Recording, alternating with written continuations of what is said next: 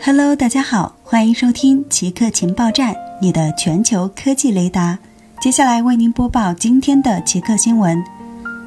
微信和支付宝收款码将不能用于经营收款。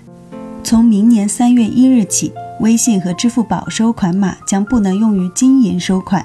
这一规定源于十月十三号央行发布的《中国人民银行关于加强支付受理终端及相关业务管理的通知》。条码支付被纳入监管，对个人收款条码的使用规范作出具体规定，并将于二零二二年三月一日起实行。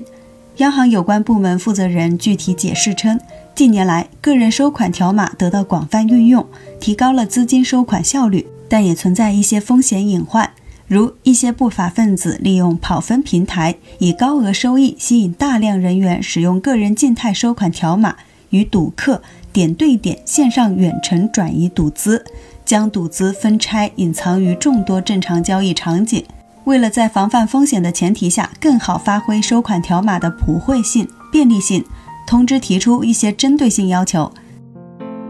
世界上最受欢迎的电动车，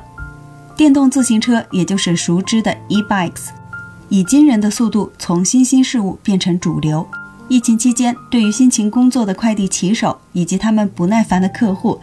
和不介意在到达时汗流浃背的通勤者来说，他们是一种福音。虽然围绕着这种骑行有许多嘲讽之声，电动自行车骑手在某种程度上是懒惰的骗子。电动辅助实际上是在吸引人们离开沙发进行健康锻炼，它特别受年长或者荒疏已久的骑手欢迎，而且这是很大的一个群体。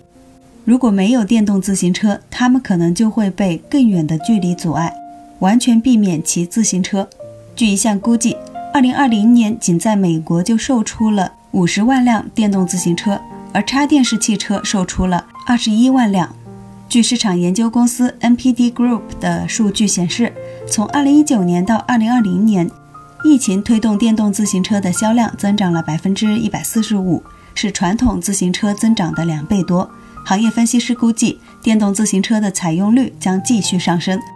Business Research Company 的一份报告显示，全球电动自行车市场将从去年的325亿美元增长到2025年的530亿美元，年复合增长率为9.9%。即使在自行车饱和的欧洲，2019年电动自行车的销量也增长了23%。德勤预计，到2023年。全球街道上将有三亿辆电动自行车。